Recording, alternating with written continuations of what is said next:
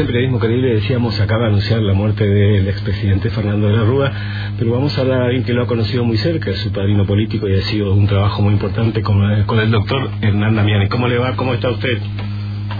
Hola, ¿cómo estás, Luquita? ¿Cómo estamos?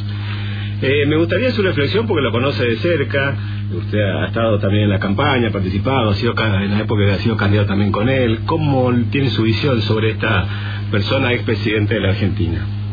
Bueno, en lo personal, claro, lamento mucho, que ha sido un año muy duro para, para la salud de, del doctor de la Rúa y bueno, ayer todos estamos muy pendientes de que pueda zafar, ¿no? De, mm. de, esta última etapa en la que está ahora muy crítico, así que, eh, bueno, eh, lamentablemente creo que es una, una pérdida para, para la democracia, más allá de de lo crítico que cada uno puede hacer de, de su último gobierno.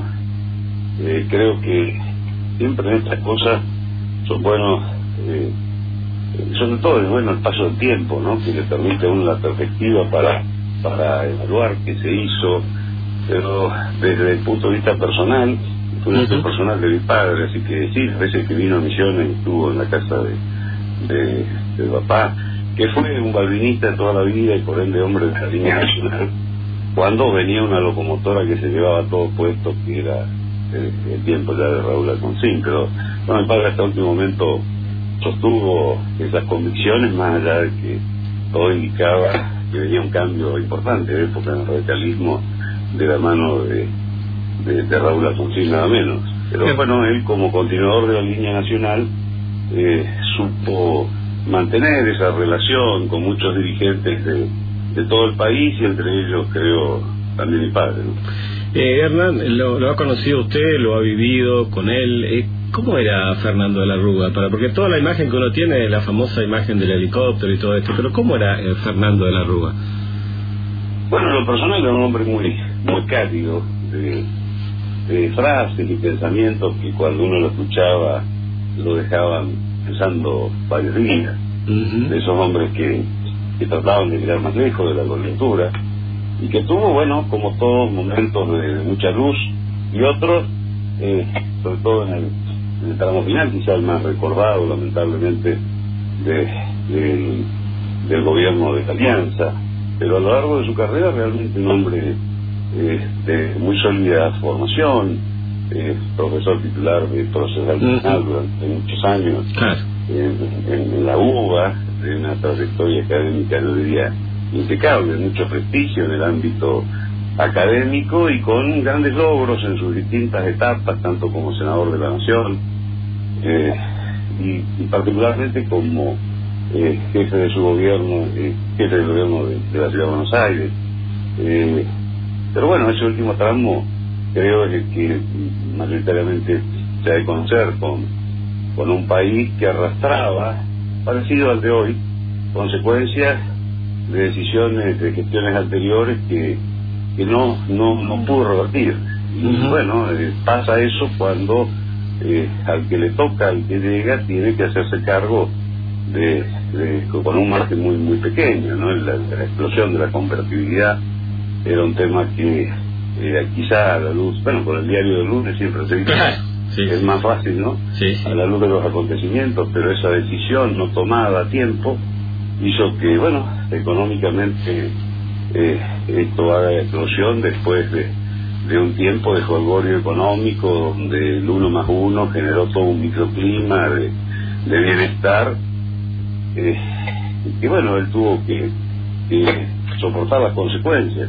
Así que eh, creo que ese juicio, en el caso, en el, en el político, digamos, solo la, la, historia va a mostrar todas las otras cuestiones que quedaron sepultadas. Por eso, de hecho, como de hecho pasa que la economía se lleva puesto todo y más allá de las cuestiones institucionales, los rumbos que se fueron marcando, podían ser correctos, pero no alcanzaron para, eh, para que la víscera más dolorosa que tiene normalmente el ser humano, que es el bolsillo, eh, pueda valorar esas otras cuestiones y finalmente terminó como como terminó como todo radical anteponiendo eh, la al pueblo eh, y, puesto a elegir entre la democracia y el poder claramente eligió la continuidad democrática haciéndose el costado, ¿no? Así que... Hernán, eh, no tómelo como quien viene, esta es mi visión. Claro, eh, nosotros recordábamos algunas cuestiones, ¿no? Cuando hablábamos, no sé si recién, de recordando lo de la Rúa, que se recuerda eso, pero no se recuerda, por ejemplo, que en el 73 venció el peronismo en el mejor perón de la, cuando volvía allí, digamos, ¿no? Ah, hubo cuestiones que eran muy querido eh, de Fernando de la Rúa en su momento, ¿no? Sí, sí, y hasta hoy. Eh, los hechos que, que ocurrieron el tiempo que le tocó, para uno no hace en ella en el recuerdo de un hombre de una... Eh, bueno, le han tocado distintas coyunturas, que es ser quizá de los pocos radicales que le tocó enfrentar al peronismo con el general Perón vivo al frente y, con logros como los que eh, como le, lo que le, le compitió con respecto al eh, un partido distinto que sí lo, lo acompañó, donde surgió esa idea de Chupete, que era un hombre muy ah. joven, eh, y bueno, le tocó eh, ponerle el pecho a aquella candidatura y finalmente eh, un logro que, bien te recuerdo, ¿no? Que recordamos mucho porque así fue, de ahí surgió a la luz y luego un poco tener que hacerse frente, tener que ponerse al frente de una competencia, yo diría, con un final cantado, eh, pero en un tiempo donde cada uno tenía claro cuál era su rol. Le tocó competir nada menos que con Raúl Alfonsín y claramente eh, la línea nacional eh, sufrió esa derrota, pero acompañando desde ahí hasta el final, como todo buen radical sabe hacer cuando la mayoría prefiere a otro, ¿no? Eh, hace muy poco, estos días se celebraba, ¿no? El 3 de julio, también aniversario. Eh, ¿Cómo será recordado Fernando de la Rúa dentro del radicalismo, digamos? Creo que a poco que eh, se disipe la cuestión de, de, lo más terrible que fue su último gobierno, la, eh, la cuestión económica, van a resurgir todos estos temas de tipo eh, institucionales y de otros indicadores insisto, eh, fueron muy buenos a pesar de, la crisis ¿no? del, del 2001 que lo, que lo llevó puesto. Quizá por no tomar a tiempo decisiones que se reclamaban. Eh, yo tengo una visión muy particular porque me tocaba ser ah, Estado de la Nación y estuve muy cerca de todo eso, así que no me la contó nadie ni, ni lo leí, estuve ahí. Y vi cómo eh, las particularidades del poder lo iban dejando solo, quizás porque uno de sus graves errores fue encerrarse en su propio equipo y quizás eh, no atender cuestiones que desde el partido se, se venían indicando. Hechos lamentables para todos nosotros, como eh, las coimas del Senado. Sí. Eh, hecho que al no esclarecerse rápidamente fue socavando la, la credibilidad pública. Pero para cualquiera que conozca el trasfondo de esto, eh, sabrá que no, fue una cuestión, digamos, dirigida, manejada o instrumentada de alguna manera con algún tipo de participación del presidente, sino que fue eh, precisamente gente que dentro de ese esquema, me refiero a la alianza, fue la primera que, que tomó distancia del gobierno y, y, bueno, nos dejó al menos algunos radicales una enseñanza para siempre. Hay tiempos en que el, barco puede temblequear eh, y ahí es donde se ven los que prefieren poner todo para salvar el barco y los que prefieren eh, arrancarse a tiempo, ¿no? Esto pasa en todos los ámbitos de la vida, también pasa a veces en el Estado, Así que, eh, digo, responsabilidad con los más y con los menos, el doctor Fernando de la Rúa va a ser recordado seguramente por futuras generaciones como un hombre de la democracia que hizo sus aportes hasta el último momento, con, lo que pudo, ¿no? Eh, pero creo que los salientes de eso, nombre de, de, respeto genuino a las instituciones y que cuando tuvo que elegir entre afianzarse al poder o dejar el poder para que la, la democracia siga su curso y se autodepure, jugó a favor del país, del pueblo y se alejó del poder para evitar eh, mal ¿no? Doctor, le pediría una frase de la que usted compartía tantas veces, la compartida en su casa cuando venía Fernando Rúa, porque sabemos que venía a su casa cuando venía aquí. Eh, ¿Qué compartía con él, digamos? ¿Qué frase, qué le quedó de esa época?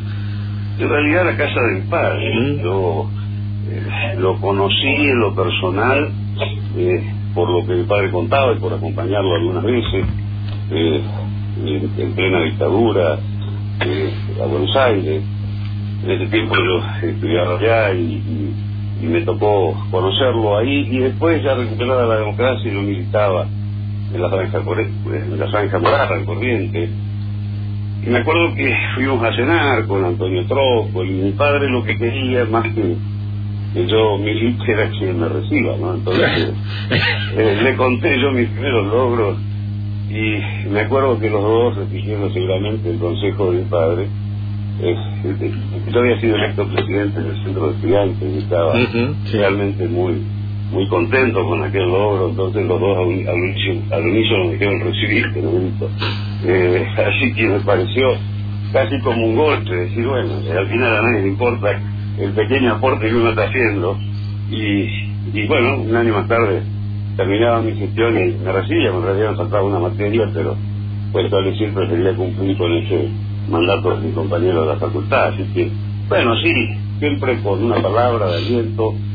Eh, en lo personal yo lo voy a recordar porque conmigo siempre hablo igual. Cuando estábamos en dictadura, cuando recuperamos con Raúl la, la democracia, cuando fue presidente de la Nación, y un par de veces lo fui a ver lleno de sueños porque me tocaba representar a los misioneros eh, y estaba confiado y iba como oficialista por única vez en mi vida, por ser muy útil.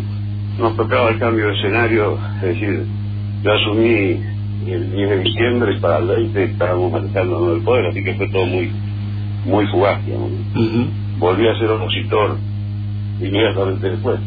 A raíz de, bueno, todo lo que pasó, los relevos, los distintos presidentes que se fueron sucediendo, y, bueno, eh, algo que gustará o no, pero es mi opinión, eh, hay quienes de un lado y del otro, y lamento decir dentro de mi partido también, jugaron a que ocurra exactamente lo que ocurrió porque les convenía más que, que la continuidad de un hombre honesto que entre otras cosas no era de transar con tal de permanecer un segundo más en el poder.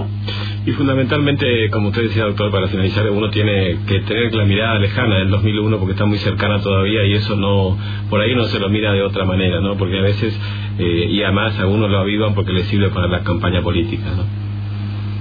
Sí, eh, pero es bueno también en un tiempo de reflexión ver que cosas que a veces pasan hoy no pasan hoy.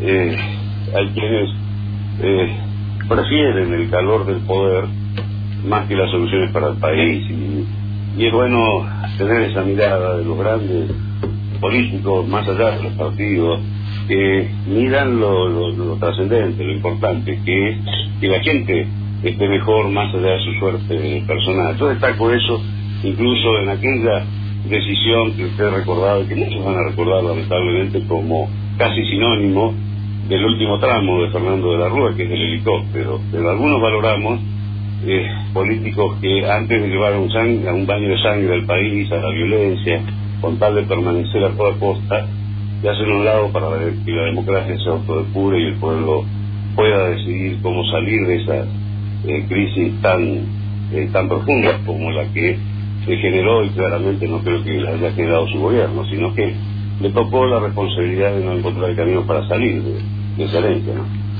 Bueno, doctor, le agradecemos mucho haber estado en Tupamay y su reflexión porque sabemos que es muy que era muy cercano al presidente, al expresidente Fernando de la Rúa. Muchas gracias por haber estado en Tupamay. Agradezco mucho el llamado y el, recuerdo del doctor de la Rúa en un tiempo donde no son muchos los que van a estar eh, gustosos de poner la cara, incluso por quien en el último tramo, insisto, no, no le fue bien.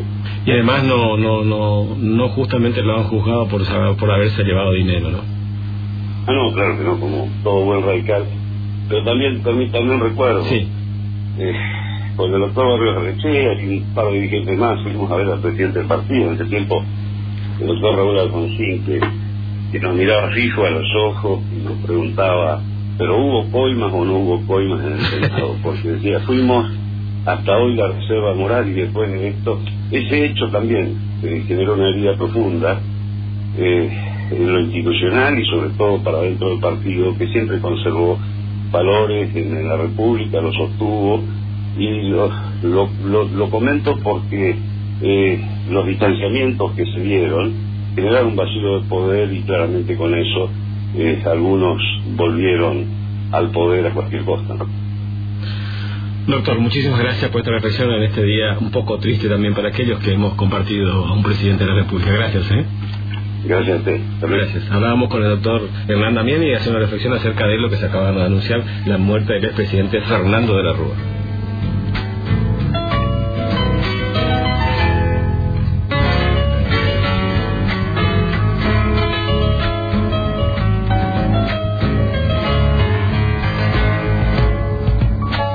Quiero cantar esta samba, nombrar a la mía.